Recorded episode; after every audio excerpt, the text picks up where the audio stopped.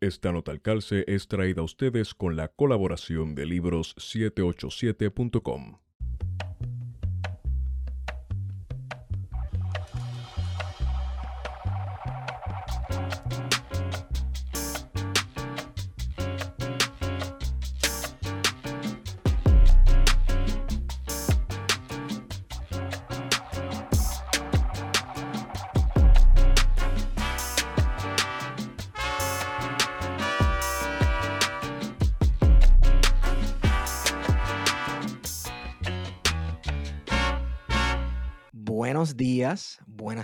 tardes y buenas noches a todos y todas los que nos escuchan. Hemos regresado con este su podcast preferido, Plan de Contingencia. Me acompaña Guarionex Padilla Martí. ¿Cómo están? Saludos. Eh, después de esta larga jornada electoral, aquí estamos de vuelta. Tú tienes que estar explotado en canto, pero vamos a hablar después de eso. Les habla Esteban Gómez, como siempre, eh, y nos acompaña Lucila Irizarri Producción. Saludos, Lucila. Hola, hola. Eh, con nosotros en esta semana tan hardcore electoral, porque no puedo decir post-electoral, porque yo... Esto continúa. Esto continúa, las elecciones no se acabaron. Es como una saga. Sí, es una, la saga de las elecciones. Eh, nos acompaña la periodista Wilda Rodríguez. Traemos a Wilda. Saludos, Wilda. Saludos. Muy buenas Hola. tardes, buenas noches y buenos días a todos. Eh, Wilda, como habíamos discutido ahorita, eh, ¿verdad? Y para los que no saben, usted es una periodista de larga trayectoria, con mucha experiencia en varios eventos electorales y de otra índole, ¿verdad? Sucesos políticos eh, de gran impacto en Puerto Rico. Y usted ha estado presente, he visto eh, en investigaciones eh, lo que usted escribía sobre la, lu- la lucha en Vieques en la década del 70 y del 80, que es increíble. Y pues queríamos saber su opinión, ¿verdad? Y conversar un poco con usted sobre este desastre electoral. Primero que todo, para comenzar, para comenzar, ¿cómo se siente luego de, del martes? Pues ¿Cómo se ha mira, sentido? Pues mira, yo no comparto la visión de que es un desastre. Yo, yo creo que yo creo que nosotros tenemos mucho más que celebrar que lamentar en esta en estas elecciones. El resultado general, pues por supuesto que es lamentable, pero no es tan lamentable como en otras ocasiones, porque mira, por ejemplo, vamos a empezar con lo concreto. Eh, yo te diría que lo más concreto de estas elecciones es que ya no hay partidos de mayoría en Puerto Rico. Y eso nos lleva a nosotros a un escenario nuevo electoral que puede ser muy interesante. Claro, hay un montón de cosas eh, que no favorecen ese escenario electoral como un escenario bonito, por ejemplo, el hecho de que solamente salió a votar la mitad de los electores, que cada día vota menos gente en Puerto Rico, Eh, el hecho de que ganó el partido que eh, durante los últimos cuatro años, el último cuatrienio, prácticamente por poco arruina para siempre el país, pero pero por otro lado, vuelvo y te digo, lo primero que tenemos que ver es que en estas elecciones no hay un partido de mayoría, no lo hay. Ya los partidos, eh, el partido que ganó gana con apenas o que todavía no lo han certificado. Fíjate que eso es otra, eso es otro fenómeno. Todavía no se ha certificado un montón de elecciones, están en el limbo todavía. La de la gobernación yo creo que está bastante clara, pero no ha sido certificada como tal, así que podemos decir que todavía estamos en el proceso eleccionario. Pero no hay un partido de mayoría. El partido que va ganando apenas tiene un 32% del voto. El segundo tiene un eh, 31%. Y entonces tenemos, tenemos una tercera fuerza electoral compuesta por eh, dos partidos emergentes eh, y un partido eh, minoritario hasta ahora, pero entre todos componen una fuerza electoral también de casi una tercera parte del electorado. O sea que en estos momentos tenemos tres fuerzas. ¿Qué nos dice eso? Pues mira, eso nos dice que deberíamos inmediatamente ir en Puerto Rico hacia la aprobación de una reforma electoral que nos dé la segunda ronda. Definitivamente. Claro que sí. Pero pero eh, eso hay que cogerlo ahora con pinzas porque yo estoy completamente segura con el triunfalismo con que ha entrado el partido que eh, aparentemente va a ser certificado como ganador, que es el Partido Nuevo Progresista, con el triunfalismo con que entra, con esta actitud de nosotros tenemos el mandato con que entra, yo creo que van a tratar de obstaculizar eso. Por suerte, por suerte, eh, ahora mismo por lo menos una, una un sector del segundo partido en esta contienda, que es el Partido Popular Democrático, un sector ya ha dicho que quiere eh, unirse al reclamo de una reforma electoral en que haya una segunda vuelta. Así que eso a nosotros nos debe dar eh, un aliento y una esperanza positiva sobre el resultado de estas elecciones, porque si eso ocurre, aquí entonces el escenario político cambia para siempre. Lo bueno de una, lo bueno de una segunda vuelta, que, quizás también hay que tomarlo con pinza, es que al final irían esos dos partidos, pero tendría que sentarse eh, uno de esos partidos con ese, esa tercera fuerza a tener unas conversaciones, ¿verdad? Eso es, lo, eso es lo que significa. Que, esa, que ese tercer partido que entre va a tener que entrar a, a, a una, una, serie de discusiones con, con el segundo partido en caso de que hubiese una segunda vuelta eh, y que desde ahí se pueden alcanzar muchas cosas. Pero perdóname, esos partidos tendrían que entrar, o sea, el segundo partido tendría que entrar. El segundo, pues primero, porque no sabemos cuál quedaría arriba y con cuál se podría negociar, pero tendría que entrar en negociación, no en conversaciones. Tendría que entrar en negociaciones concretas, tendría que dividirse el gabinete, eh, tendrían que eh, acordar la aprobación de una serie de medidas que propongan los partidos que de, minoría con los que negociarían, así que tendría que haber una negociación totalmente abierta, una negociación seria, una, negocia una negociación y unos acuerdos previos que habría que cumplir durante el cuatrienio. Así que yo creo que es positivísimo, es positivísimo. El problema con esto es que si no se da eso, podemos volver al bipartidismo podemos volver al bipartidismo. Esto no se ha acabado aquí. Esto no se ha acabado aquí, a menos que haya. Yo siempre dije, y yo creo que ustedes lo han visto, que lo he dicho en varias ocasiones, que el bipartidismo no se rompe en las elecciones.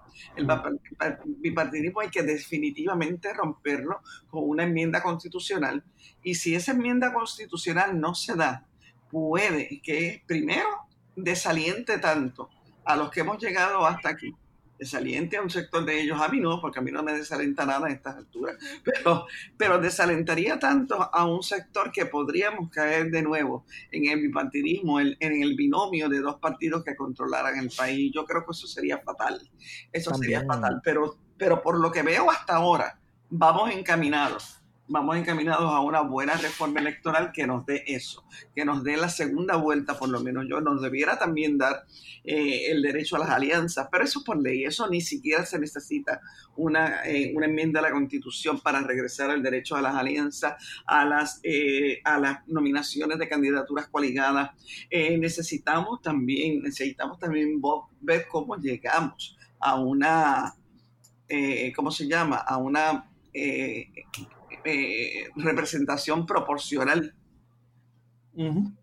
Porque ahora mismo lo que tenemos es, fíjate, fíjate qué terrible, fíjate qué terrible, que si cuando, cuando los partidos no logran una inscripción, y todavía ahora mismo, o sea, entraron todos los de minoría prácticamente, los de los por acumulación, entraron los partidos emergentes, todos los partidos alternativos, todos los movimientos alternativos, menos Eliezer, lograron entrar. Ahora, ahora, no hay ninguna eh, garantía de que eso hubiese ocurrido si no hubiesen tenido un voto íntegro del más de 2%, si no hubiesen tenido, eh, todavía no sabemos, porque fíjate, aquí hay una cosa que, la gente no se ha dado cuenta y es que la nueva ley electoral que empujó a la traga la Tomás Rivera Schatz impone unas cosas bien extrañas, como que tendría un partido que tener el 50%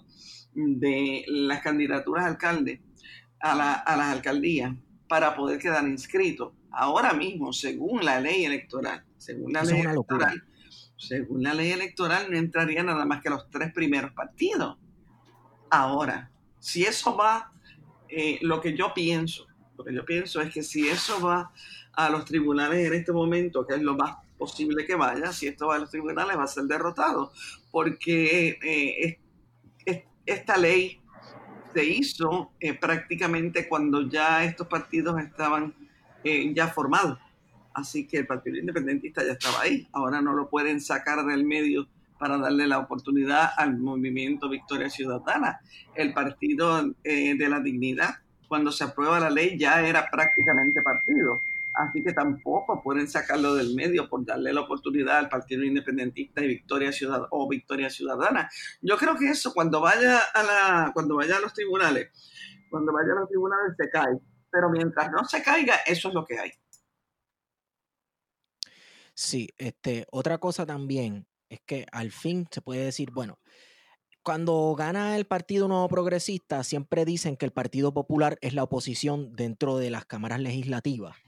Y, yo digo que son siempre, este, ¿cómo es que se dice eso? Eh, compinches, ¿verdad? Son cómplices un partido del otro, por eso ha sobrevivido el, el, bipartidismo y el Partido Independentista puertorriqueño siempre está como este llanero solitario eh, tratando, ¿verdad?, de levantar la voz en contra de lo que se hace allá adentro y en esto, este último eh, año y medio también Manuel Natal ha servido, ha tenido esa función. Y yo creo que la entrada de otros candidatos, de, ¿verdad?, como de Victoria Ciudadana, nuevamente el PIB y Proyecto Dignidad, que los estamos velando, que yo espero que no se me pongan a votar en bloque con los PNP, eh, pues entonces se puede ir constituyendo efectivamente una verdadera oposición dentro del hemiciclo, porque yo creo que es muy importante, ¿verdad? Yo sé que la carrera a la gobernación emociona mucho y eso, pero tener escaños en la legislatura es bien importante para romper el bipartidismo y para cualquier proceso electoral y también para, para que cualquier partido quede sólido e inscrito y que sea efectivo. Y que en cierta manera estamos en un escenario que no se da desde que el Partido Popular ganó por primera vez las elecciones en el 40 Así que yo creo que en, cierta manera el Partido Popular va a tener que buscar eh, alianzas dentro del Senado, porque es donde está más difícil la situación. Y ahí va a tener que demostrar de, qué lado va a estar, ¿verdad? Si se va a sentar a negociar con, los tres representantes, tanto María de Lourdes, este, Ana Irma y, y Bernabe, que son tres personas progresistas, ¿verdad? Este, o, va a decidir sentarse con, el PNP y, demostrar nuevamente de que está de lado de lo que podría ser una gran coalición entre el bipartidismo para mantenerse en el poder.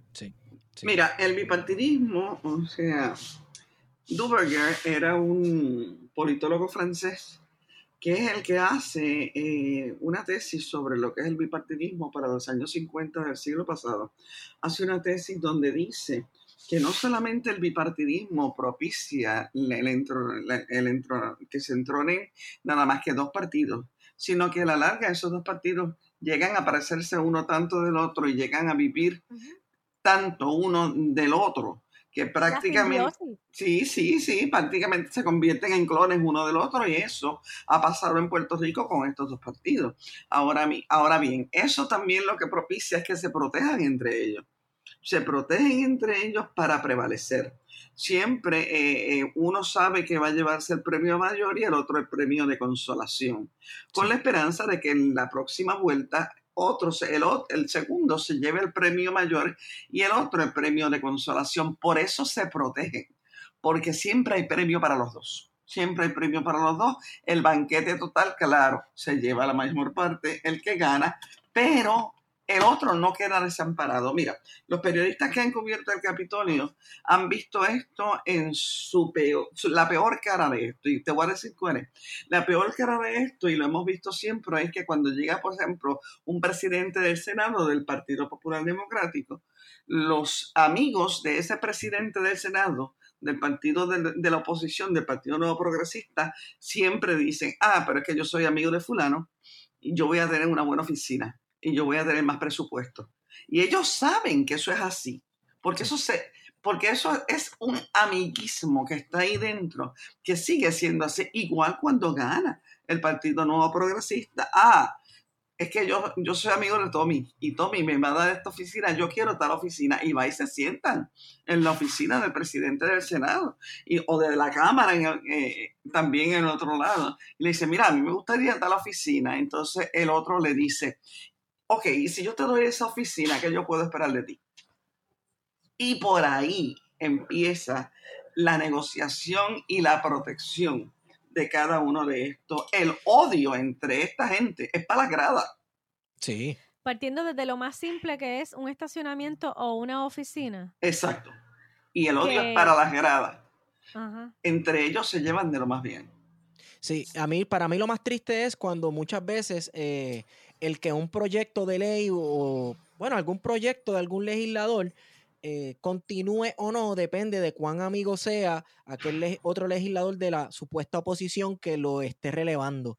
Entonces, ah, yo dejé tal proyecto corriendo, yo dejé tal cosa corriendo, fulano es mi amigo, yo estoy confiado que él va a, a, continuar con esto. O sea, depende del amiguismo y, pues, peor aún, depende de los favores que se hagan el uno al otro durante el cuatrenio. a la hora, de, a la hora de aprobar proyectos, medidas o leyes, eh, o desaparecen del hemiciclo o votan a favor del partido, supuesto partido de oposición y votan en bloque.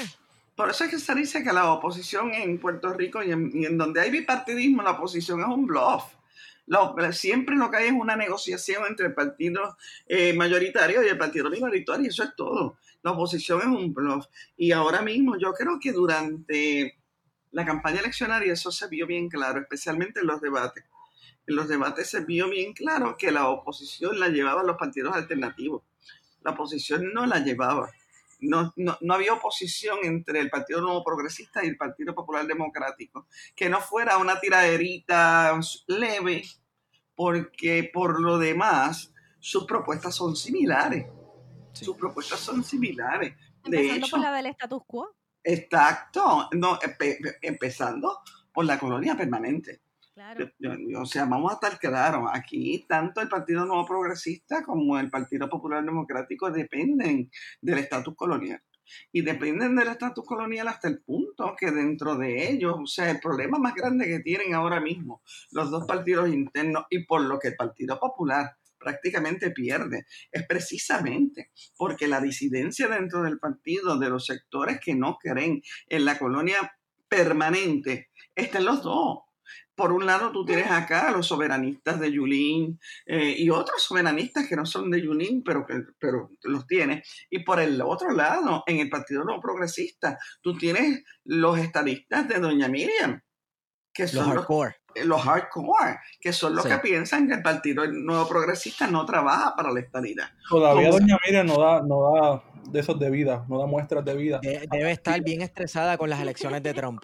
No, ella debe estar, ella está, debe estar, pero fíjate, ahí tú tienes una, ahí tú tienes una, una, una, política que es una política muy pragmática. Ella, lo más seguro que de esto sale viva, siempre para, pero siempre sale con, con su misma idea, que su idea ella esa, esa es una estadista hardcore.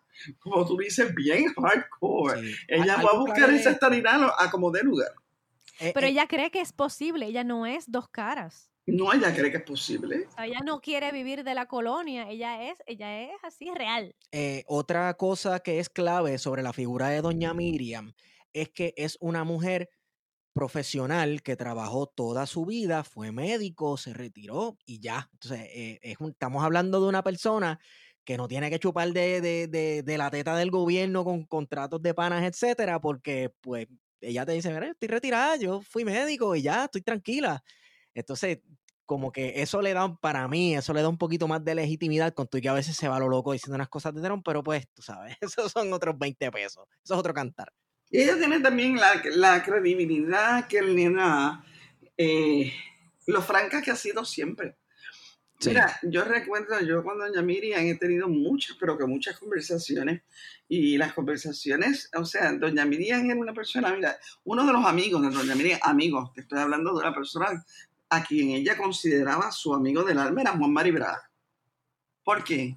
Porque podían discutir, podían diferir, pero podían llegar a la, conclusión de que lo que ambos querían era la descolonización de Puerto Rico, uno para la estabilidad y el otro para la independencia, pero ninguno, ninguno se planteaba el término medio, ninguno de los dos se planteaba el término medio.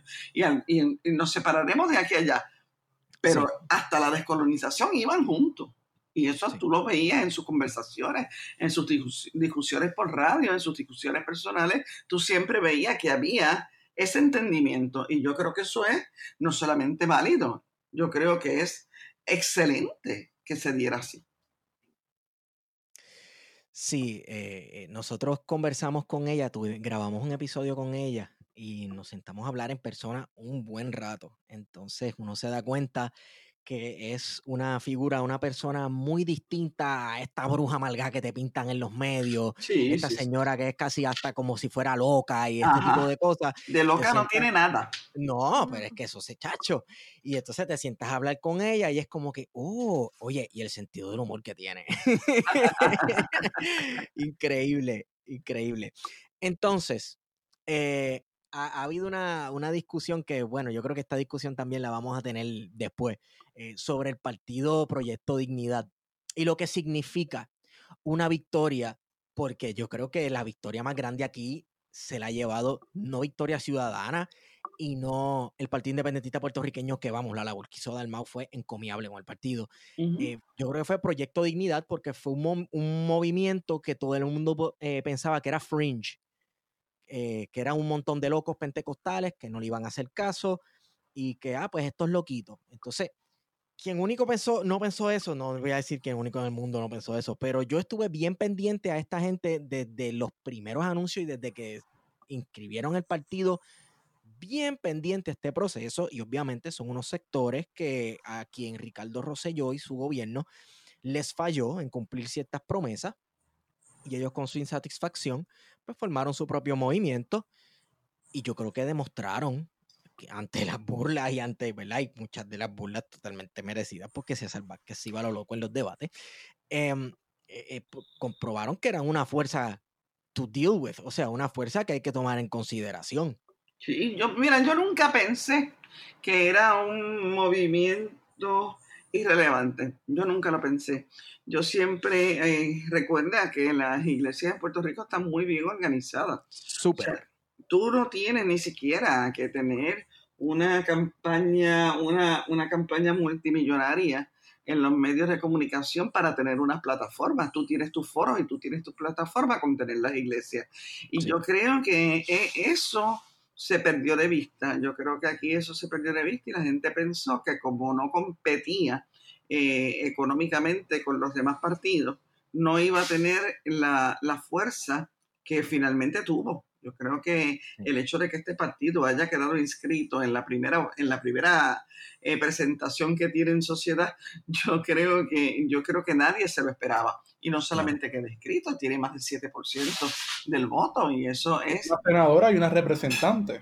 Una senadora que le ganó a Tomás Rivera Chats, que es como que el nuevo caudillo de la política. Es la, nueva, es la segunda más votada en el Senado. Exacto. Exacto, eh, exacto. no solamente, no solamente, no solamente eso, tenemos que ver que el fundamentalismo ahora, eh, contrario a lo que la gente piensa, el fundamentalismo ahora se divide en tres partes. Está el fundamentalismo que se quedó del Partido Nuevo Progresista. Está el fundamentalismo que atrajo Charlie Delgado Altieri. Y está, el y está el fundamentalismo del proyecto Dignidad. O sea que para haberse dividido el fundamentalismo en tres vertientes, yo creo que el proyecto Dignidad quedó muy bien parado, muy bien parado. Tiene un senador, tiene una representante y tiene 100 y quedó inscrito. O sea, yo creo que eso le, le ha dado ha dado contra el piso a todos los presagios de todos los prácticamente todos los analistas en Puerto Rico. Para bien o para mal, eh, yo creo que la lección aquí para aprender es precisamente que eh, los sectores cristianos, católicos, fundamentalistas, no son monolíticos en Puerto Rico porque tuvimos una Wanda Rolón, que es una, una figura bien controversial en este país, haciendo su acostumbrado inversionismo político en la figura de Charlie Delgado, ¿verdad? Siempre sale un video del el pastor fulano de tal orando por él, pues ella hizo lo propio. Lo mismo ocurrió con Pedro Pierluisi y Otoniel Font, que es otro pastor famoso o infame en la isla, pero son personas claves que estos políticos van para pedir la bendición como si estuvieran besando el anillo del Papa y, y, congraciarlos con esos sectores de la sociedad. Entonces tenemos este otro tercer este, ¿verdad? sector que es el, de, el que votó por el proyecto Dignidad, que no se dejó llevar ni por Wanda Rolón, ni por Otoniel Font, y no fueron a pedirle la bendición a nadie y se encargaron entonces de desarrollar su proyecto político para bien o para mal. Ahí pregunto, Willa, ¿piensas que Proyecto Dignidad en cierta manera también es parte de ese movimiento antibipartidismo? ¿O es un fenómeno distinto? Mira, yo tengo sentimientos, esto se los quería decir. Yo tengo sentimientos encontrados en cuanto a esto y te voy a decir por qué. Yo, por un lado, por un lado digo, DH, cómo ha crecido el, fundamentalismo en Puerto Rico hasta el punto de tener tres vertientes políticas en este momento. Pero por el otro lado digo, qué bueno que son tres, que se pelean entre ellos. O sea, eh, eh, en eso, y yo sí creo, yo sí creo, por ejemplo, yo creo que el, fundamentalismo más elitista, vamos a ponerlo así, y más, eh, más ilustrado, es el que tiene César Vázquez. César Vázquez tiene la gente más ilustrada y ya lo vieron. O sea, la gente se sorprendió mucho cuando eh, el debate de la comisaría residente se sorprendió mucho con esta mujer eh, que surge allí, o sea, una fundamentalista hardcore, porque ella es una fundamentalista hardcore. que sacó más votos que él mismo. Ella ¿Eh? sacó más votos que él. Claro, y sin embargo, ahí tú tienes una mujer articulada, una mujer que sabe muy bien de lo que está hablando, una mujer que, que, que tiene una cultura política que no tiene eh, los otros sectores del fundamentalismo. Los otros sectores del fundamentalismo son, son emocionales pero esto no, el, sector del fundamentalismo que representa César Vázquez, un sector racional dentro de sí mismo. Y eso, eh, eso es bueno y es malo. Vuelvo y te digo, hay que tener sentimientos encontrados. Es bueno por el hecho de que se enfrenta a los otros sectores fundamentalistas. Y al enfrentarse a los otros sectores fundamentalistas, lo estamos dividiendo en tres. ¿Ok? Claro. Eso es bueno. Eso es como la película de Godzilla, cuando los monstruos están peleando, que el muchacho dice, déjalos que peleen entre ellos y se maten. Y nosotros exacto, exacto. Pero por el otro lado, tenemos que cuando tú tienes un movimiento eh, racional y atractivo en términos de, de, los, de las personas que presentan, porque es atractivo. César no tiene nada atractivo. Pero las dos mujeres que entran a la legislatura, digo, las dos personas que entran a la legislatura y la candidata a comisionado residente sí era muy atractiva. Por lo tanto, cuando tú tienes un movimiento fundamentalista atractivo, eso es un peligro para la sociedad. Así, por eso es que yo te digo que tengo sentimientos encontrados sobre eso. Otra cosa, ¿verdad? Que tal vez uno pueda analizar y, y, tener sentimientos encontrados como los tengo yo es que a la hora de, por ejemplo, en la legislatura con el Realpolitik, esta cuestión de estar haciendo pactos y de negociar eh, hacia qué lado van a ceder estas personas, ¿verdad? Estos nuevos legisladores. Eh, yo me sospecharía que harían, ¿verdad? Este, siguiendo la tradición del fundamentalismo de los últimos años, irse a votar en bloque en, en, asuntos conservadores con el PNP. Sin embargo, el candidato a la gobernación legislatura, pero la gobernación que gana se identifica supuestamente con unos sectores más progresistas, eh, hizo mucha campaña al estilo demócrata, eh, ¿verdad? Eh, como que tratando de ligarse a la figura de Biden y de Obama, etcétera. Obviamente habló de Pedro Pierluisi.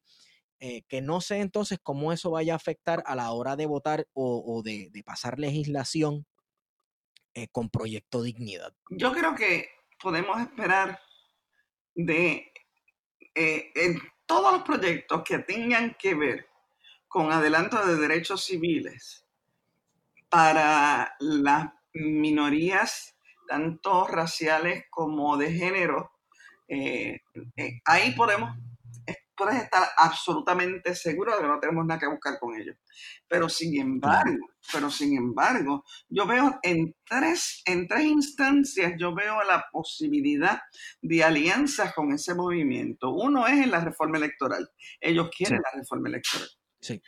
Lo segundo es el, sistema de salud. Recuérdate que ellos tienen en su, en su composición tienen la atracción de sectores de mayor edad. Y eh, ahí entonces tienes dos, tienes dos temas en los que podrían eh, estar más dirigidos a darle mayores derechos y mayor poder a esos sectores. Uno es el tema de la salud y otro es el tema de las pensiones. Así que yo creo que si, si yo estuviera, si yo fuera estrategia, estratega de los, de los partidos eh, eh, alternativos como el, el PIB y el MBC, yo buscaría la forma de atacar esos flancos desde ahora. Atacar el flanco de las pensiones, de la salud, para ver a dónde podemos llegar en unas alianzas con ese grupo antes que lo ataquen y unos compromisos antes de que lo ataquen los otros dos sectores. Hay que medir esas aguas. Medirlas y hacer negociar. Mira, yo, o sea, yo te digo, yo la experiencia mía política, ustedes saben que es bastante larga, este, la experiencia mía política me dice que ya hay que estar negociando, ya no es mañana ni es pasado, ya ahora mismo hay que ya estar negociando todas estas cosas. Y una vez y, una vez que las negocias, te traicionan o no te traicionan, pero por lo regular, por lo regular, yo creo que hay gente seria en todos los partidos que puede llegar a negociaciones con ellos y negociaciones que se sostengan. Entonces sería trabajar primero lo que los une que lo que los desune. Claro, claro.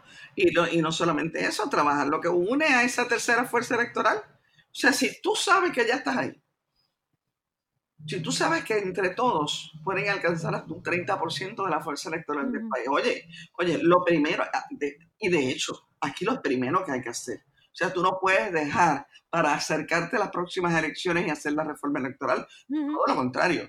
eso es lo primero que hay que atacar. Aquí hay dos cosas que hay que atacar inmediatamente lleguen a la legislatura. Una es la reforma electoral y otra es la Junta de Control Fiscal. Son dos cosas que hay que atacar y para atacar eso tú tienes que entrar en unos temas realmente...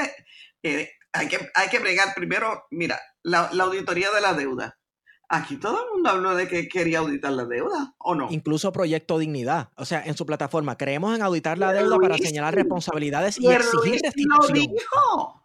El mismo Pierluisi lo dijo. Ya yo estaría haciendo negociaciones para eso. Ya yo estaría haciendo negociaciones para auditar la deuda. Ya yo estaría haciendo las negociaciones para la reforma electoral. Ya yo estaría haciendo... Otros dijeron, ¿cuántos aquí hablaron de un sistema de salud universal? Sí.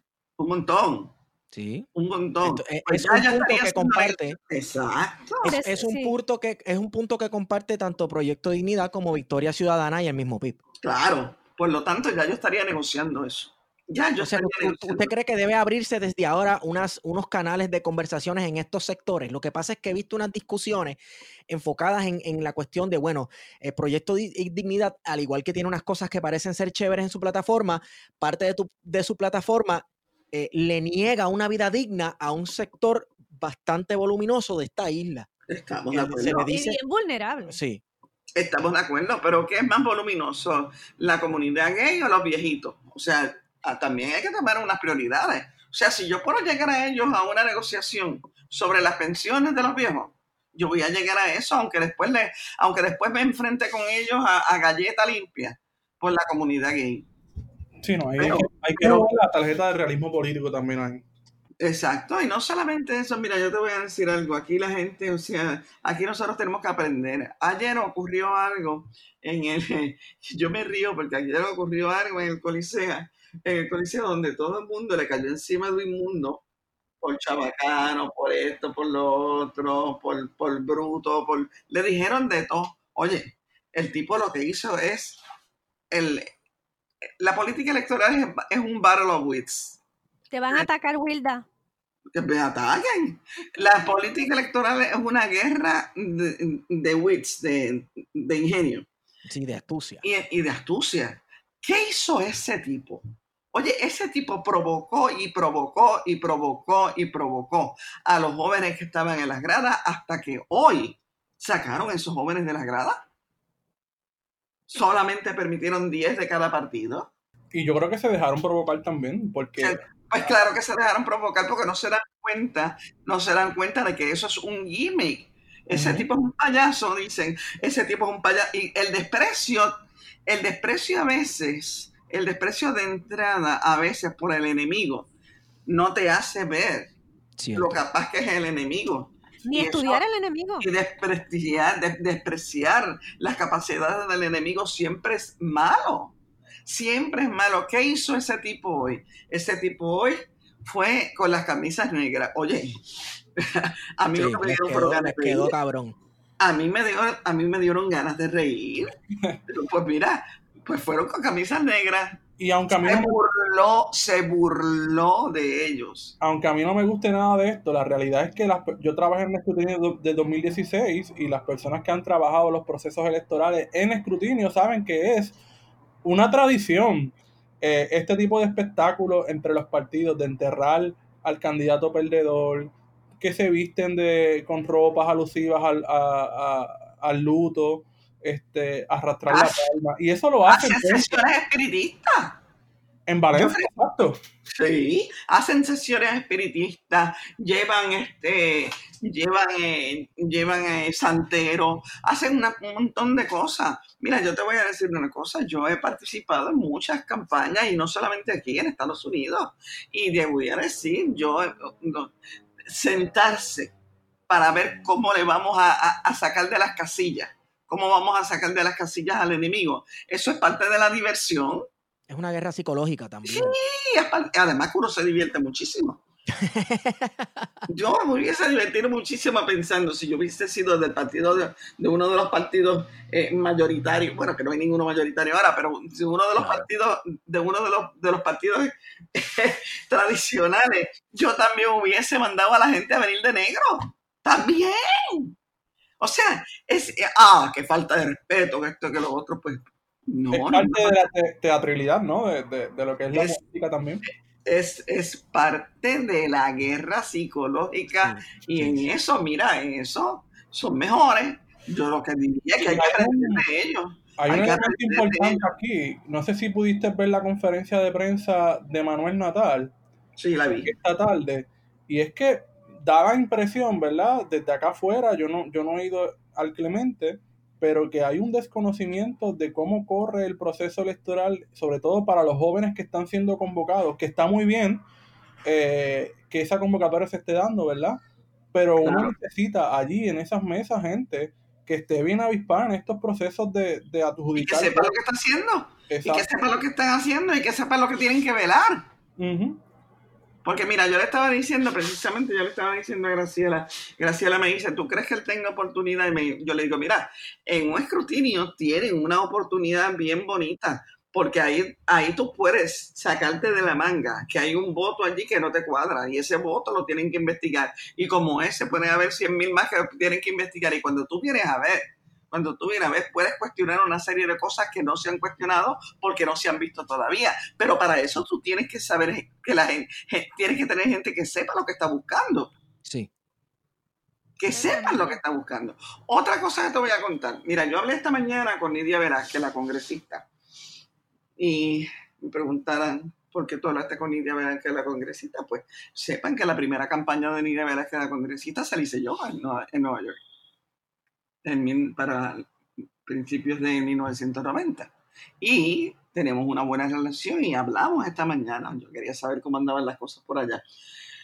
Pues para, para, para mi confirmación, porque no fue para mi sorpresa, ya Jennifer González está cabildeando. O sea, mientras aquí estamos todavía contando votos, ya Jennifer González está ya cabildeando con el resultado de las elecciones ya, se, ya, ya sacó la primera declaración de quién, de José Serrano, que es un legislador puertorriqueño que se está retirando ya, pero ya le vendió la idea de que llega allí con una, con, una, con, una victoria absoluta de la estadidad. Y ya está, me dice Nidia que ya ella está cabildeando contra el proyecto de Nidia y de Alexandro Ocasio que es el proyecto que le daría una validez constitucional, eh, congresional a una asamblea constitucional de estatus. Que aquí todavía los, independentistas estamos peleando en si es bueno que el Congreso se meta o no es bueno. Pues mira, claro, claro que es bueno. Si nosotros venimos ya con un compromiso del país administrador de que una asamblea constitucional de estatus va a ser tomada en serio, no pasó con la constitución de Puerto Rico, que después que la aprobamos y la llevamos allá, Ellos nos dijeron, tienen que cambiar esto y esto y esto y esto. Y si no lo cambian, no se la aprobamos. Y si no lo cambian, no se la pueden llevar al pueblo para que la apruebe. Y entonces ahí se fue, ahí fue donde Heigel Polanco se fue y se fue medio mundo los independentistas de eso porque se dieron cuenta de que se habían reunido para hacer una constitución que no era una constitución, que era una ley federal. ¿Ok? Entonces, podemos pasar por eso mismo ahora. Si el proceso se empieza en Puerto Rico, se queda en Puerto Rico y después que lo acabemos, vamos allá y decimos, mira, tenemos este proceso para que ustedes lo vean. Y ellos nos digan, ah, pues ese proceso no nos gusta. Ah, pero si desde ahora son ellos los que nos dicen, bueno, ese proceso para que a nosotros nos guste, tiene que tener esto y esto y esto y esto y esto, ya eso es negociación. Eso es negociación y eso es lo que yo creo que es bueno. Yo creo que es bueno. ¿Por qué? Porque la misma ley internacional, la misma ley internacional, te dice que no puede haber un proceso de descolonización. No puede haberlo, a menos que haya un acuerdo entre el país administrador y la colonia. Lo otro es una revolución armada y eso no se va a dar. Todos estos ejercicios no vinculantes, como el que pues, el, Ok. El último que tuvimos, el 3, el del plebiscito, versus eh, esta negociación de la que está hablando, como que ojalá se dé, pues eh, sería lo ideal, ¿no? Claro. O sea, nos quejamos de que, de que todos los procesos son no vinculantes y nos burlamos de ellos, pero a la vez no vamos a rechazar lo que sí podría eh, tener un, un resultado positivo para el país. Eso es lo que, eso es, lo que pasa aquí, es que es palos y bogas y palos y no bogas. Aquí la, la, izquierda del país, la izquierda de nuestro país, está demasiado dividida en términos de cómo, en métodos, en métodos, en procesos y métodos, en cómo lograr las cosas. Eso se vio ahora mismo, que es la misma izquierda puertorriqueña. Mira, en el movimiento Victoria Ciudadana, ¿qué fue lo que ocurrió con ese movimiento Victoria Ciudadana y el concepto del anexionismo como Ay, Virgen. Yo me de descolonización. Yo no me atrevo ni a decirlo. Mire, aquí había un consenso. en Puerto Rico había un consenso entre los independentistas y la izquierda ya. Y era que la anexión no era una fórmula descolonizadora. Ese consenso existía. Fíjate si existía, que existen dos alianzas ya basadas en ese concepto. El primero fue el Junta, que fue el plebiscito de 2017 ese junte fue una alianza donde la gente dice, aquí el PIB no hace alianza, el PIB estaba ahí. Ahí estaba Alexandra también, todavía no tenía el movimiento Victoria Ciudadana, pero allí estaba Alexandra también. Y allí se partió de que la anexión no es una fórmula descolonizadora para hacer lo que hicimos, que fue el boicot al plebiscito. ¿Te acuerdas de eso? Pues ya había un consenso sobre eso en el que participó Alexandra. Después de eso está el Junta de Mujeres. El Junta de Mujeres yo lo conozco muy bien porque yo fui la que lo convoqué. Y en el Junta de Mujeres también había un consenso interno de que la anexión no era una fórmula descolonizadora. Con ese consenso es que vamos nosotras a Washington. Alexandra fue, Alexandra se reunió con Alexandria Ocasio, se reunió con Lidia Velázquez, se reunió con Grijalba, se reunió y fuimos allí todas con el mismo concepto. Nosotros venimos aquí porque ustedes le están haciendo creer, primero, que el Estado de Puerto Rico está rampante, que todo el mundo en Puerto Rico es estadista, y segundo, que la anexión es un proceso descolonizador cuando no lo es en la ley internacional, y nosotros queremos aclarar eso. O sea... tercero, que es posible la anexión. No, la integración, perdóname. Bueno, ok son dos palabras bien diferentes, que ahí es donde, ahí es donde está el tranque. Lo que dice la ley internacional es que dos países soberanos tienen todo el derecho a integrarse. Pues claro que lo tienen. Pero eso no es anexión. Es integración. como soberanos. Integración desde la soberanía. Eso es lo que dice la ley internacional. Eso de que están diciendo que la anexión es una, es una alternativa descolonizadora, no está en la ley internacional y ya había un consenso sobre eso. Y el problema de esto es que son teóricos independentistas los que dentro del movimiento Victoria Ciudadana llegan ellos a un acuerdo de aceptar la anexión como, como, como alternativa descolonizadora, dejando a un lado el consenso que había entre los independentistas de este país. Eso es lo que molesta. Eso fue lo que molestó a mucha gente como yo, que con todo, y que yo voté, yo voté por prácticamente todos los candidatos de Victoria Ciudadana, y voté por Manuel Natal, y sigo defendiendo a Manuel hasta lo último. Pero el movimiento en sí no podía votar por él porque ideológicamente no estoy de acuerdo con él. O sea, son, son cosas bien diferentes. Por eso te digo que las alianzas se pueden hacer en lo concreto, se pueden hacer en cosas que nos unen, pero las que nos separan. Oye, eso de la anexión, aquí fue lo que no logró un acuerdo entre el PIB y el Movimiento Victoria Ciudadana para unas Oye, el que prohibieran la alianza no impedía que las hicieran por debajo de la mesa y las llevaran ya hechas. Claro, claro. Eso es así. El que hizo la ley hizo la trampa.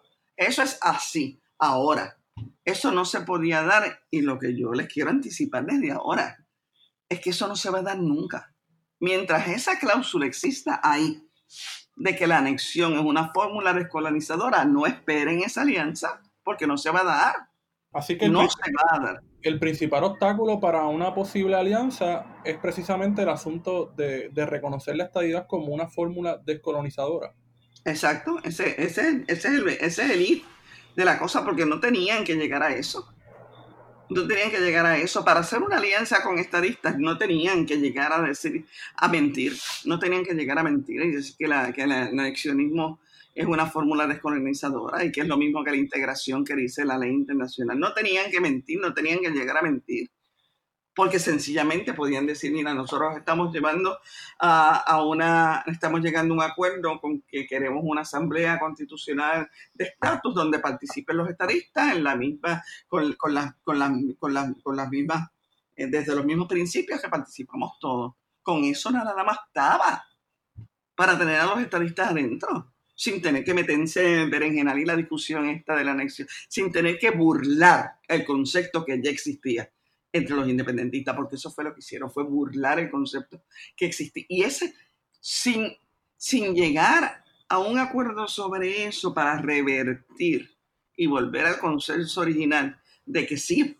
vamos todos a la Asamblea Constitucional de Estatus y que respetamos, respetamos la estabilidad como una fórmula que los, que los, este, que, lo, que quieren muchos puertorriqueños, pero que hay que ver cuál es el tipo de estabilidad y que vamos a llegar con un concepto, una definición de esa estabilidad, que todos podamos decir, pues sí, esa es la estabilidad que, que está dispuesta a admitir.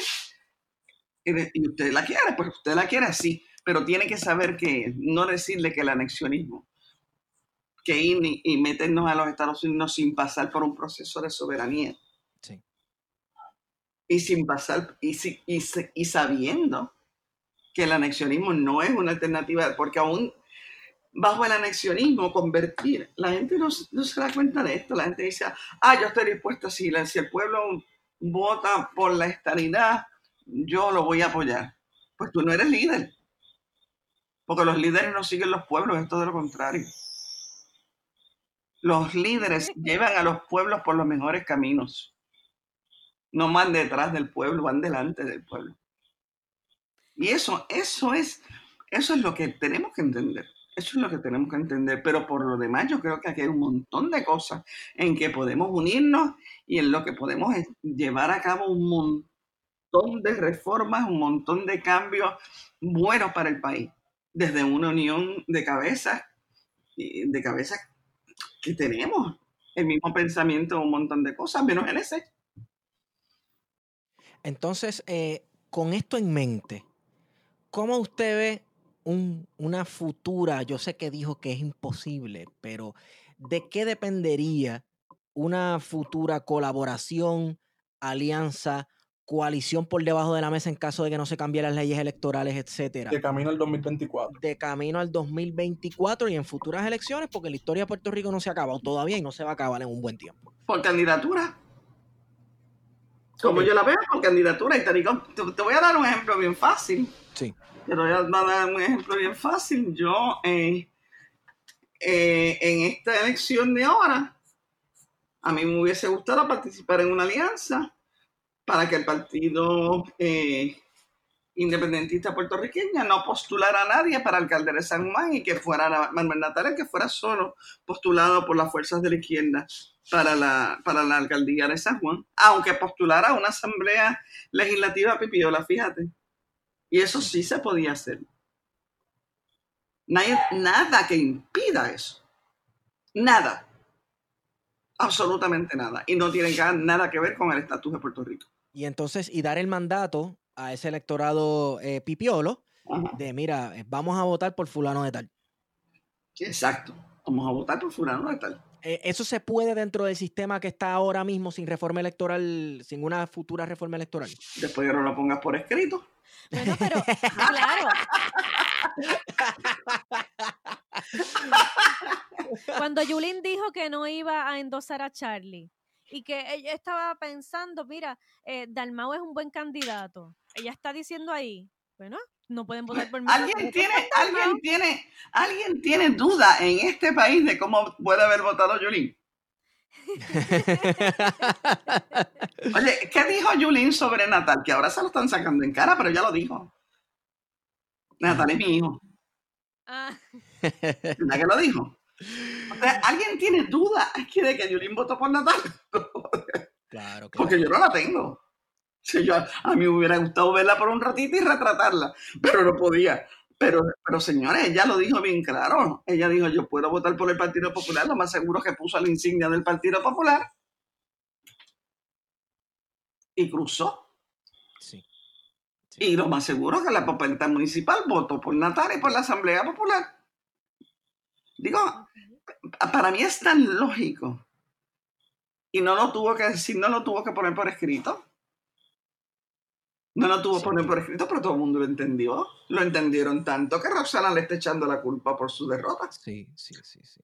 Y Tata Ortiz, que es la, una de las que corrió para la legislatura en, por el Partido Popular, hoy salió despotricando contra ella, de traidora para abajo, no le han dicho nada. ¿Usted cree que fue un error de Carmen Yulín no salirse del Partido Popular Democrático cuando tuvo la oportunidad de hacerlo y que fuera políticamente eh, eh, y estratégicamente? Claro que sí, claro que sí, lo he dicho públicamente y se lo he dicho a ella. O sea, no, yo creo que sí, yo creo que fue un error. Yo creo que fue un error y yo creo que en estos momentos ella se da cuenta de que fue un error. Pero no lo va a aceptar nunca porque los políticos no aceptan. los políticos no aceptan esas cosas. El que Yulín, por ejemplo, hubiese corrido a la gobernación de Victoria Ciudadana, hubiese roto ese tope máximo de votos que tiene, que por ejemplo, comparando la elección del 2016 con la de ahora, Alessandra Lugaro no aumentó en votos. Eh, son 175 mil votos, así que hay un tope. y ella tiene 170 ahora. Mira, yo he, dicho, yo, he ¿Ah? dicho esto, yo he dicho esto antes y se los voy a repetir ahora. Yo soy testigo personal de que Carmen Yulín estaba dispuesta a correr con Alexandra Lúgaro para la comisaría residente ella y Alexandra para la gobernación. Yo soy testigo personal de eso. ¿Y qué pasó? A mí no me pregunta porque yo no estaba allí, a mí me sacaron de todas esas. a mí me sacaron de todo ese revolú porque aquí, aquí hay mucha gente, no te creas que hay mucho personalismo y, y hay muchas cosas que, que, realmente, pues, uno, yo, yo ni, ni, las discuto. Yo una de las cosas que no hago con la política, y yo digo yo, yo le tengo mucho respeto a la política eh, seria, pero, lo, pero me la tomo en serio, pero no me la tomo a pecho. Y yo, pues, llegó un momento en que me di cuenta de que no me querían ahí dentro y no insistí más. No insistí más. Y de la noche a la mañana sale Yulín del panorama. Oh. Yulín es mi amiga. Y con Yulín yo me reúno regularmente. O hablamos. Y no estamos de acuerdo políticamente en un montón de cosas. Y ella lo sabe. Y lo he dicho públicamente. Yo cuando ella se tiró para el Partido Popular Democrático como gobernadora, yo le dije, yo no estoy de acuerdo, pero ¿quién estaba allí cuando ella hizo su anuncio? La amiga estaba allí con ella. Pero la amiga estaba también diciendo bien claro, por escrito, en palabra, eh, grabado, eh, certificado, affidavit si quiere. Pero yo se lo dije bien claro, no estoy de acuerdo contigo. Tú no debes ni correr para gobernadora por el Partido Popular, ni siquiera estar dentro del Partido Popular Democrático. Yo creo que, tú, yo creo que tú debes correr para comisionado residente. Hubiese sido la mejor comisionada residente, hubiese sido la última comisionada residente de este país. A mí lo que me extraña de Carmen Yulín es que Carmen Yulín se ha proyectado, ¿verdad? Estamos hablando estrictamente de proyección, no sé, en, en sus cuestiones políticas personales, pero como un tipo de agente de cambio, como una Lone Ranger dentro del Partido Popular Democrático, que luego, que también Natal eh, se, presentó así eh, durante el cuatrenio de Alejandro García Padilla, antes de salirse del Partido Popular Democrático, ellos eran los Lone Rangers, las personas que se les vislumbraba como quienes podían hacer una diferencia y, ser el catalítico de una transformación dentro del Partido Popular Democrático.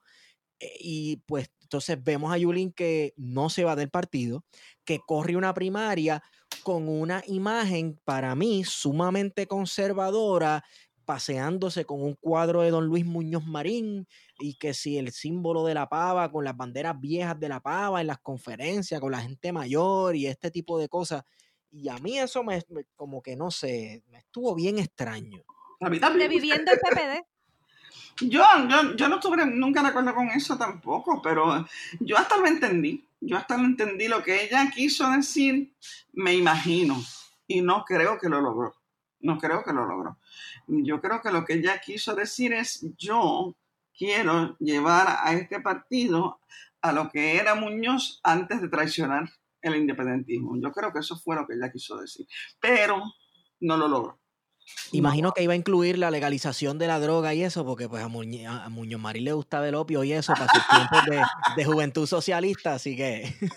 Sí, pero, ella, pues, ella, ya está en esa, ella, cree en la, legalización y, sí, sí, lo ha dicho. Pero, pero Wilda, revivir la, la figura de Muñoz o de lo que era el Partido Popular antes de, bueno, antes de que Muñoz se quitara de ese supuesto independentismo del que yo siempre he dudado, eh, apegándose a los símbolos del Partido Popular, pues es como un poco contradictorio. No estoy de acuerdo contigo.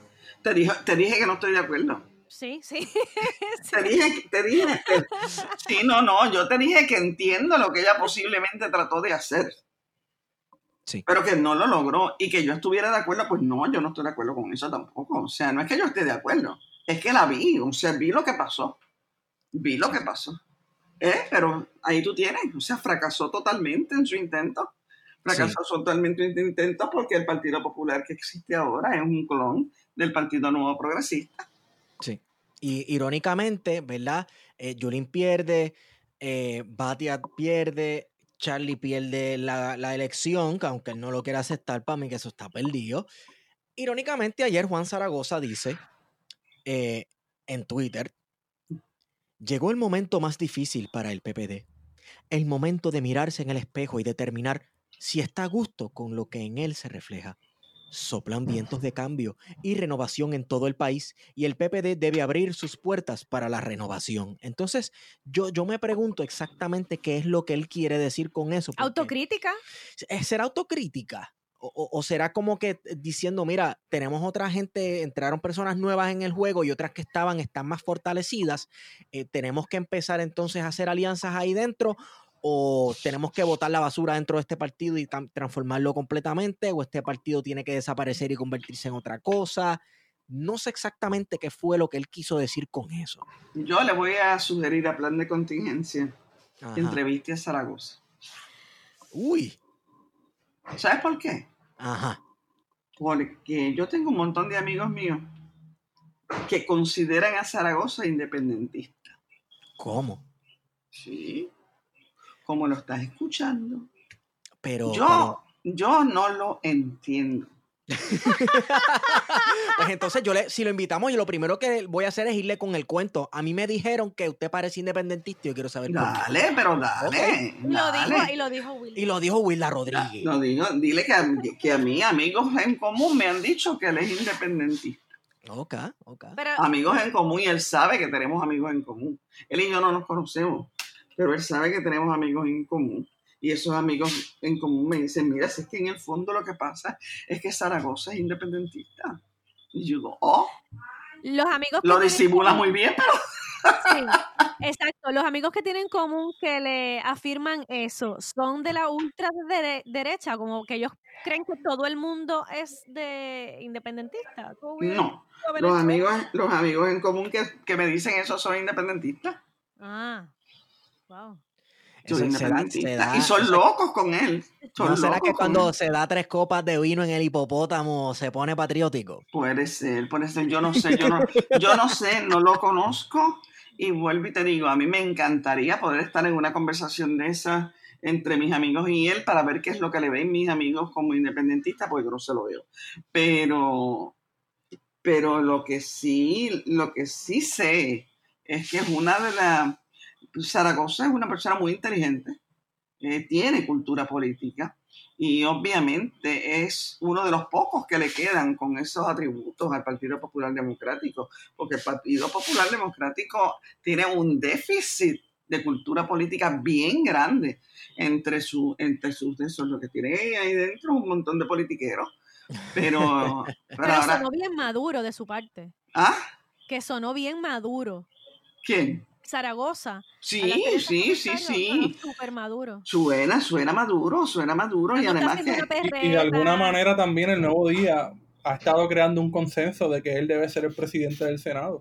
Sí, claro. que Yo, déjame decirte que sí, que si realmente el Partido Popular quisiera un cambio, quisiera un cambio, quisiera cambiarle la faz al Partido Popular, dejaría que fuera él el presidente del Senado y este otro muchacho Jesús en la Cámara el presidente de la Cámara. O sea, estarían dando, estarían diciendo, mira, los, los viejos se colgaron, la vieja guardia se colgó, la vieja política se colgó, vamos a poner estos dos fresquecitos, nuevecitos, a ver qué pasa.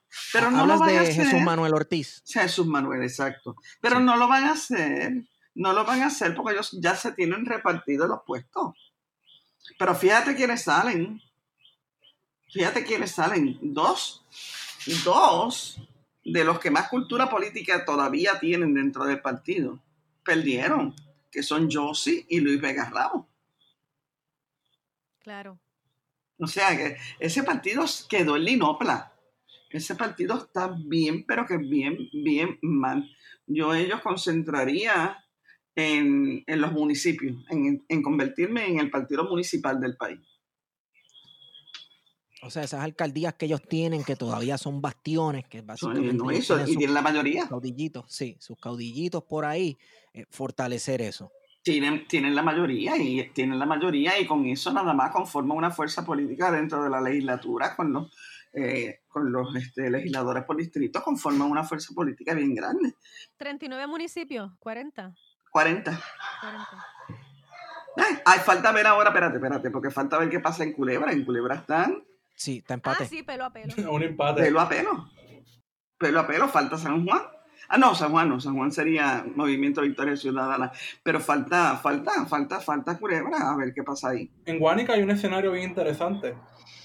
En Guanica hay un escenario bien interesante donde están tratando de robarle la elección a ese muchacho, pero yo creo que no lo van a lograr porque eh, la intención del elector es lo que prevalece en los tribunales gracias a la ley federal. Y esa intención del elector, aunque escriban mal el nombre, si se entiende, se entiende. Claro, claro.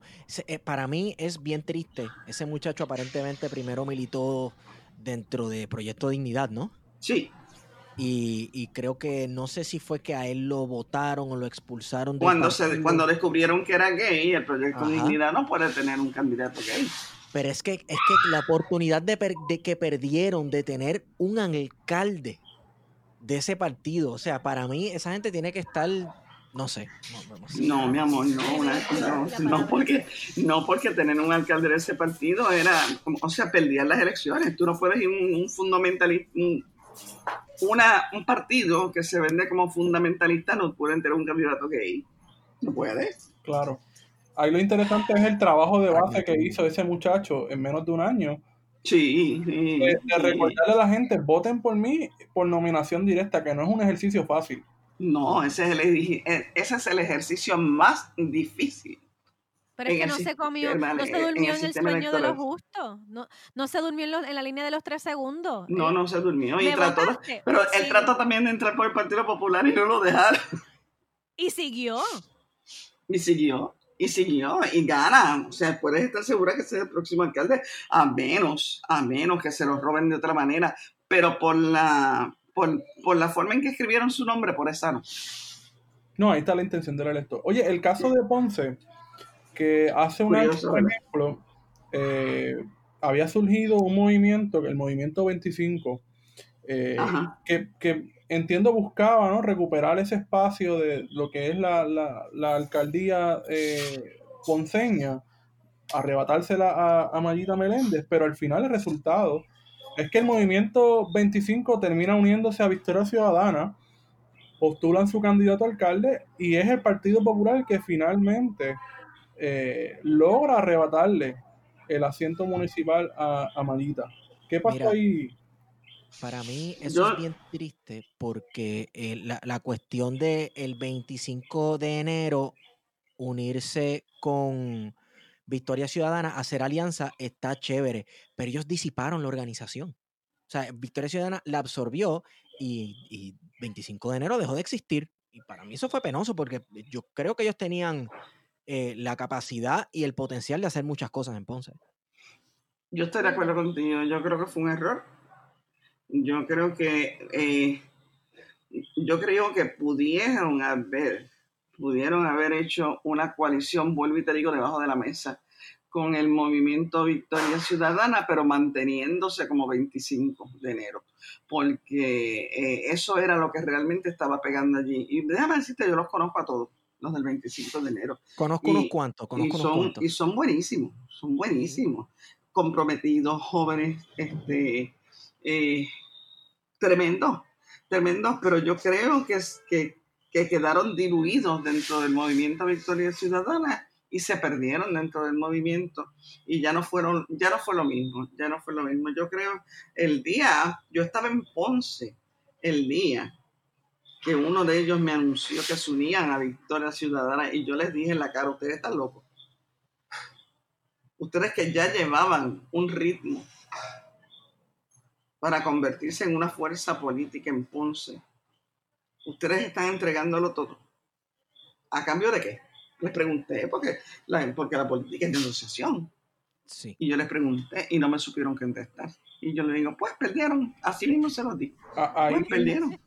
Fuerte, fuerte, fuerte. Se, podría decir que, una de esas causas es porque Victoria Ciudadana se concentró demasiado en Natal y en Lugaro. Sí, sí, yo creo que, yo creo que uno de los problemas, yo creo que uno de los, de los problemas fue ese, pero es que tampoco tenía otro remedio. Yo creo que tenían que concentrar, igual que digo que el Partido Independentista puertorriqueño tenía que cerrarse para no permitir el sabotaje interno y la implosión interna de tantos saboteadores que querían llegar al partido a dirigir el partido de ellos. Igual que digo eso, te digo que el movimiento Victoria Ciudadana tenía que concentrarse en Alexandra Lugaro. Alexandra Lugaro, perdóname, pero Alexandra Lugaro le debemos en este momento el giro que tomó la política en este país y eso no se le puede negar. O sea, regatearle eso a Alexandra Lugaro sería muy mezquino, muy mezquino yo creo que ella le cambió la música al baile. Ella le cambió la música al baile y se lo vamos a tener que agradecer toda la vida. Toda la vida. Que el Partido Independentista se lo va a tener que agradecer. Porque si no lo hubiese cambiado la música al baile, el Partido eh, Independentista no hubiese tenido la oportunidad de hacer unos ajustes y descollar como ha descollado. Sí, no, de cierta manera la, candidatura de Lugaro pues, pues, pues benefició también a Juan, pero hay una cosa interesante que es en, la cuestión del Senado y, de la Cámara de Representantes, que, hubo mucho voto íntegro para Victoria Ciudadana, a pesar de que la narrativa inicial era contra el voto íntegro. El voto íntegro que jaló la candidatura de lugar en la papeleta legislativa fue súper importante para que los candidatos de Victoria Ciudadana pudiesen entrar al Capitolio. Sí. Y eso fue gracias a Lugaro. Y eso fue gracias a Lugaro. Eso fue gracias a Lugaro. Yo, yo te digo, yo les reconozco a ella, yo les reconozco a ella eh, una, una sapiencia, una, una astucia política que hacía mucha falta en Puerto Rico, mucha, mucha falta. Y yo se las reconozco y se las agradezco. Eh, nosotros, eh, a nosotros nos invitaron a la inauguración de, de Victoria Ciudadana. Estuvimos allí, presentaron los 10 puntos, ¿verdad? Que son la agenda urgente. Y nosotros luego nos sentamos a conversar y grabamos la conversación. Hicimos un análisis que, y, traemos un punto a colación que, que yo creo que tanto los ayudó por, por, lo que acabas de decir como les hizo un poco de daño y era que Victoria Ciudadana no podía convertirse en el partido de Lúgaro. Hace el partido de Lúgaro. Pero a la misma vez, eh, una figura tan polémica y que llama tanto la atención como ella, yo creo que es casi inevitable, ¿no crees? Yo creo que era inevitable. Yo creo que era inevitable. Yo creo que, yo creo que Lugaro fue la que, Lugaro fue la que e, es la estrella del partido Victoria Ciudadana. Y yo, y, y, yo, y yo no creo que eso se lo pueda negar nadie. Ahora comparte el estrellato con Manuel, porque Manuel se lo ha ganado también. Sí, sí. Se lo ha ganado. O sea, eh, Manuel no se hizo a la sombra de Alexandra. Manuel se lo ha ganado por derecho propio. Por lo tanto, ese partido tiene dos estrellas. Tienen dos estrellas y yo, y yo los felicito por eso, porque yo creo, yo creo que ha sido magnífico que las tenga y que haya llegado hasta aquí. Mira, yo te voy a decir una cosa, cuando, eh, cuando todo esto empezó, yo, eh, yo me reunía, yo me he reunido con todos, porque ustedes saben que yo me reúno con todo el mundo. El que me quiero ir, el que me quiero ir, que me escuche. Y yo, ellos a mí me preguntaron cuánta gente postulaban para, la, para las cámaras y yo en todo momento le dije que dos, yo nunca le dije que menos de dos.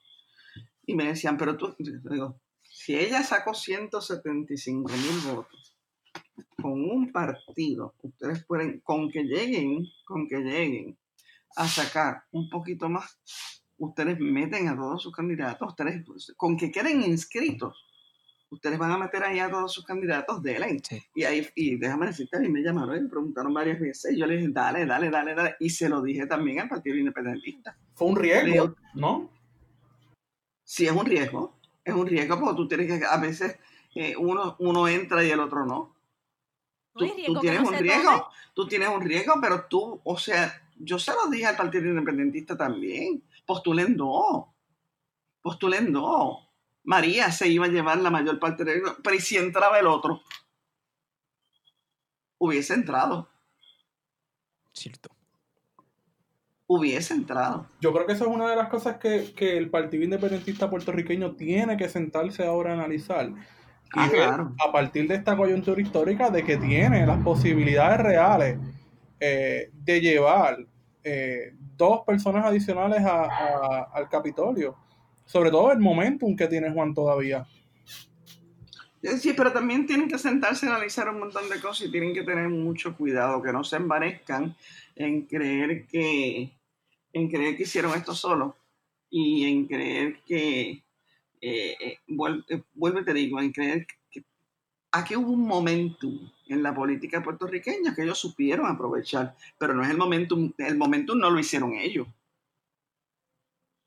lo aprovecharon. Y una de las primeras cosas. ola. Sí, bueno, bueno, sí, se montaron en la ola y la supieron ser fiel. Eso es todo. Ahora, decir, por ejemplo, que a mí me sorprendió muchísimo que lo hiciera, y cuando lo primero que dice María, cuando, cuando la entrevista, en la primera entrevista, que ella dice que ahora es la oportunidad de empujar los proyectos del Partido Independentista Puertorriqueño en la legislatura. No, no. Hay que empezar de cero. Hay que empezar de cero contando con esos otros compañeros que llegan. Y entonces hacer unos proyectos eh, legislativos en conjunto que puedan aprobar todo. No es que ellos van allí con el propósito de aprobarle los proyectos al PIB. Eso no es así. Eso no es así. Y yo creo que esas son las cosas, son los ajustes que tienen, eh, la psicología del PIB tiene que cambiar internamente. Ya cambió para el exterior, pero ahora internamente tiene que cambiar esa psicología. Ellos, ellos son el PIB, pero son, tienen que ser un PIB diferente, tienen que ser un PIB diferente, un PIB mucho más abierto, ya tienen la oportunidad de abrirse. Antes no, antes lo implotaban. Mira, hay un montón de gente que llega a los partidos hacer lo que quieren. Yo tengo, yo tengo una experiencia tremenda con gente que yo propongo una idea, como cuando propuse la del Junte. No pasó una semana, no pasó una semana que en las redes sociales ustedes tienen que recordar, esto pasó hace dos años nada más, así que ustedes lo recuerdan. No pasó una semana que en las redes sociales todo el mundo me estaba dando ideas de quiénes tenían que pertenecer a ese, a ese junte. ¿Ustedes no recuerdan eso? Ah, que ahí tiene que haber una negra, que ahí tiene que haber esto, que ahí tiene que haber lo otro, que ahí tiene que haber una mujer gay. hay una gay, yo. pero no, yo le dije, pero es que ese no es el concepto. El concepto es que sean mujeres, que sean líderes en la política, que hayan estado en la política electoral y que hayan acumulado una serie de votos, que tengan un cúmulo de votos ya históricamente, que se sepa que representan a alguien, porque votaron por ellas en algún momento. Sí, sí. O por su partido. y entonces me decía, no, pues hay que cambiar el concepto. Y yo, pues no. o sea, la gente quiere, eh, la gente, tú le das una idea y la, y, y la, ah, qué buena idea, pero la mía es mejor. Sí. Y ese es un problema que tenía el Partido Independentista puertorriqueño. Que el Partido Independentista puertorriqueño tenía una serie de gente que entraba al partido a cambiar el partido. Y entonces ellos, pues, ¿qué hacían? Se cerraban y lo empujaban para afuera. Si no, no estarían donde están. Si no, no existiría el Partido Independentista puertorriqueño si lo hubiesen permitido no existiría el partido este. No existiría. Porque hay tanta gente que trató de empujarlo para que el partido fuera lo que ellos querían que fuera. Que este no existiría, existiría otro quizás, pero este no existiría. Así que yo por eso te digo, igual que el movimiento Victoria Ciudadana, el movimiento Victoria Ciudadana, yo creo que ahí hubo una serie de gente. Una cosa es lugar y otra cosa es el movimiento que quisieron, hicieron una concesiones como la que te digo.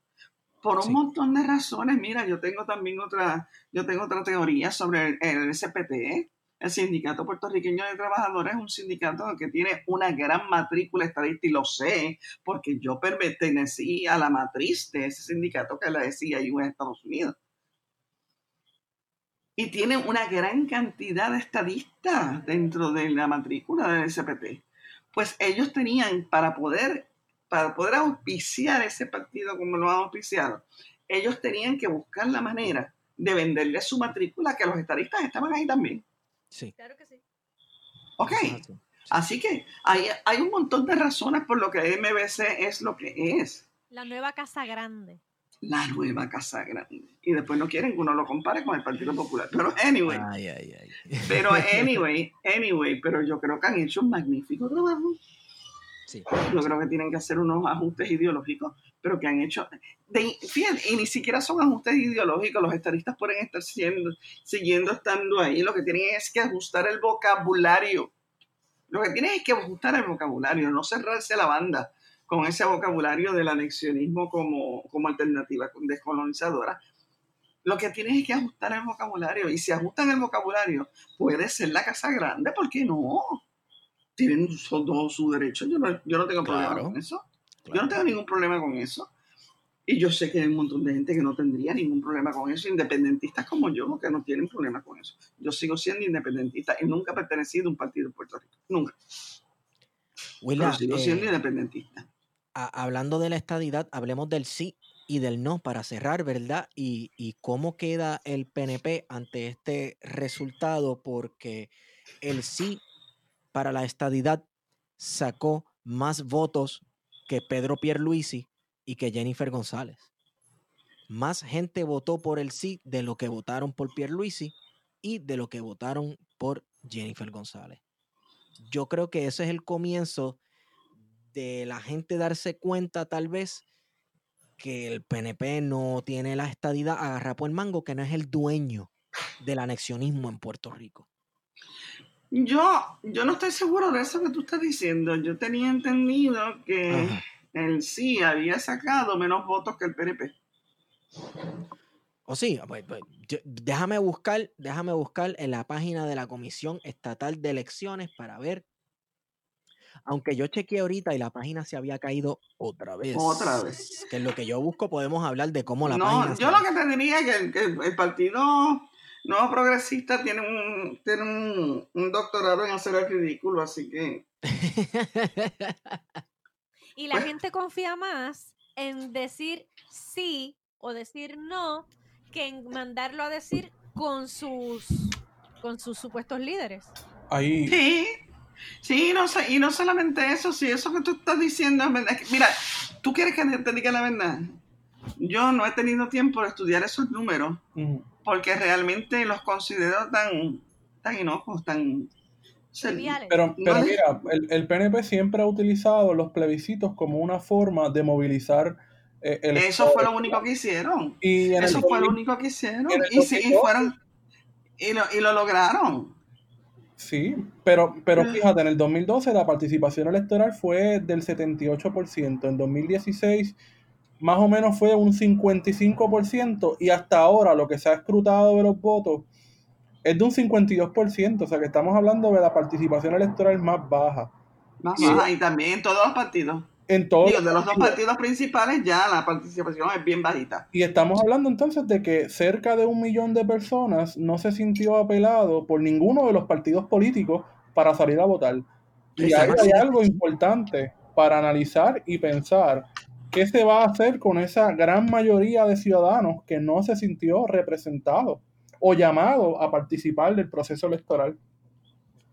Exacto, y en el término de la estanidad, Fíjate que si tú le crees a ellos, vuelvo y te digo, ellos son especialistas en hacer el ridículo, pero si tú les crees a ellos, este, ellos vienen de, dos plebiscitos, en uno sacaron 60 y pico por ciento, en el otro sacaron 97 por ciento y en este 51, 52.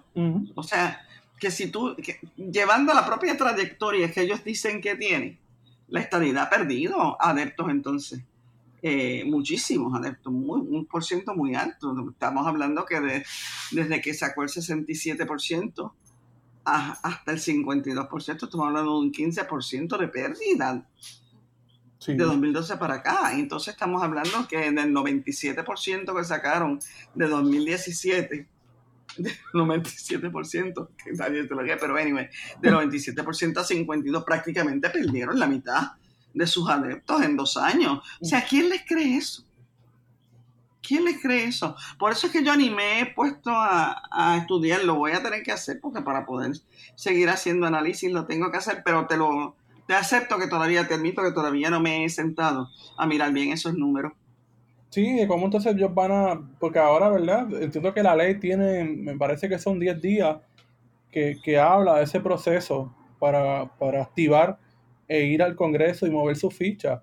Eh, pero la realidad es que uno se pone a analizar esos resultados con detenimiento, la cantidad de personas que no participaron, que dejaron la papeleta en blanco, eh, pues dista bastante eh, de esa proyección de una super mayoría como ha querido proyectar el PNP respecto a la estadidad. La, la, cosa es más complicada. Mira, por ejemplo, acá en el suroeste, Mayagüez, Cabo Rojo, Hormiguero, Sabana Grande. Hay básicamente Rincón, que es un enclave donde hay una población estadounidense bien grande. Eh, votó no, él no ganó. Así que te dice, te dice bastante de la composición demográfica, eh, por eso de, analizar ese aspecto. Y además que acuérdate una cosa es hablar con el pueblo, en donde vamos a hacer, claro, eh, la cultura política de los pueblos no es eh, no, dice mucho, o sea, realmente la, la, mayor parte de lo que son las mayorías son bastante ignorantes. Una cosa es tú hablar con el pueblo y otra cosa es hablar con otro político. Cuando tú llevas todos estos números donde otro político, el otro político se te mira, te mira y se te ríe en la cara. Se te ríe en la cara. Y ellos podrán decir, no, que yo le llevé estos números. No. Si tú logras una aseveración a favor de tus números de ese político es porque negociaste algo con él. Sí. Pero, pero de, a prima fácil, el político se da cuenta inmediatamente de lo primero que te va a decir, diablo, pero ustedes no, no votan nada más que el 50% en ese país. Y de ese 50% votó el 50% a favor de esta idea. O sea que estamos hablando de, estamos hablando de una cuarta parte. Entonces, ese es el mensaje que Jennifer está llevando a Estados Unidos en estos días. Ajá, el mensaje que ella está llevando. Mira lo abrumadora de nuestro 25%. Eh, mira lo abrumadora de nuestro 50%. Nosotros ganamos por, por más, por, mayoría absoluta. Ese es el mensaje que ella está llevando. Ganamos por mayoría absoluta. Pero esa gente sabe sumar y restar, ¿no? Eso es lo que te estoy diciendo, que no es lo mismo decirle eso a las gradas que llevárselo a un político. Al político ya se lo dice el ríe en la cara. Pero, pero, acuérdate que son políticos, que también viven para las gradas. Sí, no, y de movilizar a su electorado. Por lo, tanto, ellos saben que ella le puede vender eso a las gradas. Y si ella se los puede vender, ellos son los que tienen que decidir si están con ella en que le vendan eso a las gradas o no están con ella. Pero son las gradas. Son las gradas los que mueven esto, ¿no? o sea, no, realmente no es... El, político le dice, mira, estoy metiendo un paquete, pero si te sale bien el paquete, yo estoy contigo. Es así, es así. Claro, para perpetuar la mogolla. La colonia permanente. Para perpetuar la colonia permanente. Eso es todo lo que hay aquí. Yo tengo un libro sobre eso, que es el libro, eh, está en Amazon, que es el libro de eh, sobre la, sobre la Junta de Control Fiscal.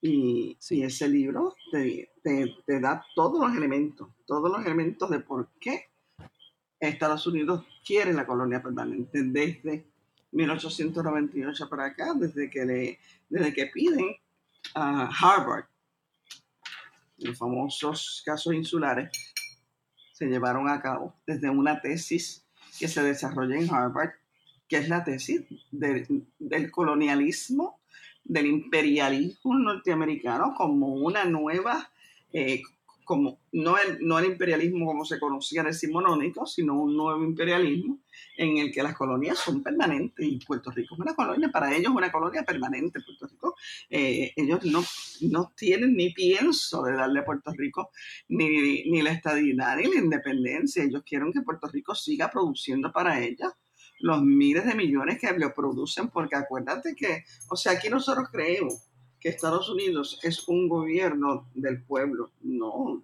un gobierno corporativo, un gobierno de las empresas, un gobierno de Wall Street. Nosotros trabajamos para Wall Street. La colonia trabaja para Wall Street y Wall Street controla el Congreso. Por lo tanto, por lo tanto, para ellos esto es una cuestión bien sencilla. Manténme la colonia como está porque la colonia me rinde, me rinde este activos a mí. That's it. Sí. That's it. y eso no, eso no lo vemos. Nosotros creemos que todo es tan complicado políticamente. Mira, no es complicado políticamente, es económicamente simple. Es económicamente simple. Es el capitalismo en toda su extensión. Wilda. ¿Qué? Em, Vámonos. Vámonos. Sí, vámonos. Gracias, gracias, gracias por conversar con nosotros. Gracias por darnos este ratito. Eh, me gustó mucho porque eh, sé que no, ya no me siento solo en muchas de las opiniones. Ya no nos sentimos solo como podcast. Eh, muy en bien. Muchas de las opiniones que usted dijo y es como que, ok, está bien, no estamos locos, no estamos locos. No, no, no, no están locos, no están locos, no están locos. Y si están locos, yo estoy loca con ustedes. Muchas gracias, Wilda. ¿Dónde te conseguimos? Pues me consiguen siempre en Facebook, me consiguen, yo tengo media hora los lunes por la mañana en WPAB de Ponce.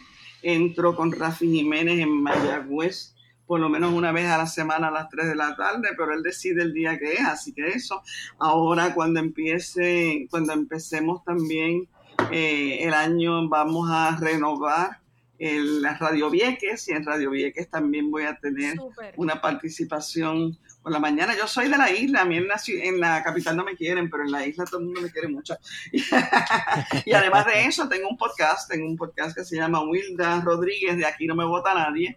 Eh, así que también tengo un podcast, también tengo un podcast que está por Spotify y por Anchor, así que también lo pueden, eh, pueden acceder a él. Bueno, a mí me consiguen en Estigón por Twitter, Guario. Me consiguen en Guario Candanga en Twitter e Instagram. Producción. No, a mí no, no me consigan. y recuerden que esta nota al calce es traída a ustedes por nuestros amigos de libros787.com. Eh, puedes entrar a Libros 787 y comprar tu libro preferido de literatura puertorriqueña, historia, cualquier tema, incluso documentales también. Y utiliza el código plan de contingencia para obtener shipping gratis a Puerto Rico y los Estados Unidos. Eh, yo creo que con esa hemos ido con ustedes. Plan de contingencia. Y no la pude salvar porque no creo en ella. Nuestro dreadlock, nuestro dread, no ladren que no amedrentan. Drácula, tu sangre drena y drones de droga encuentra una andrómeda de andrógeno. Busca tribular las tribus. Atraquemos un truck y vámonos contra ambos. Te tranco el ibu. Trinitarias entre rambos trinan en el terremoto. Tratan tretas entre títeres y entrenan. Prendiendo motos, trazan rutas de mil trucos. Trínquense más tríos rotos. Triturado cayó el párvulo en casa del trompo troto. Casa del trompo. Tro, tro, troto. En casa del trompo. Tro, tro, troto. En casa del trompo. Tro, tro, troto. En casa del trompo. Tro, troto. En casa del trompo. Tro, tro, troto. En casa del trompo. Tro, tro, troto. En casa del trompo. Tro, tro, troto. En casa del trompo.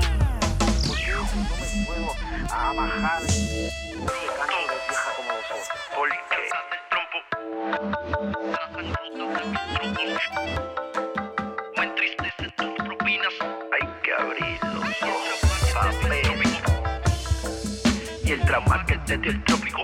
Trauma, trauma, trauma que te dio el trópico. Trauma, trauma, trauma. No te atragantes con brosa, esto es brécol, no es brócoli. Brincan brutos del trapecio, truena de nuevo el acrópoli. Crápulas los como en crepas, si me increpas creo un monstruo. Tu carne se vuelve trémula y no hay rescate del claustro. Nuestras tripas ya son trompas, un tren dromedario híbrido. Hambrientas van las jorobas dentro de otro troque insípido. Que cruja ya algo intrépido como creo el crimen de Lampa. Que en el trabajo no hay trampas, si es pa' destripar escuálidos. Voy retrato aquel retrete, ese que tú crees que es letra. Voy y te reto a que escribas por tu patria y por tu tierra. Voy y te regalo una metra, mil féretros de desentierro. Que resucite Betance, Sostos y también Valero. Mis valores son atriles, lo propio me hizo músico. Me entristecen tus propinas y el trauma que te dio el trópico. Tro, troto, en casa del trompo. Tro, tro, troto, en casa del trompo. Tro, tro, troto, en casa del trompo. Tro, tro, troto, en casa del trompo. Tro, troto, en casa del trompo. Tro, tro, troto, en casa del trompo. Tro, tro, troto, en casa del trompo. Tro, tro, troto, en casa del trompo. Entretienen estos mantras, piensas que ando delirando. Hazme el favor, baja el radio de tu puto te delantra. Tanto tantra va sin manta, con prudencia por el prado. Depredadores bambados, figamos ya la tarántula. Tu generación sin filtro es Bruce Lee partiendo bruces. Son muchas manos de dioses pa'l cabrón de Peter Shilton. Que la crisis de mi tierra toda cruja en una noche. Pues las tropas trovan mierda si hay granujimo fantoche. Si no te ducha mi musa, disfruto otro golden shower. Orinque cada cuatrienio te arropas como tsunami. Si crees que la letra es mucha, si lo sientes sweet and sour.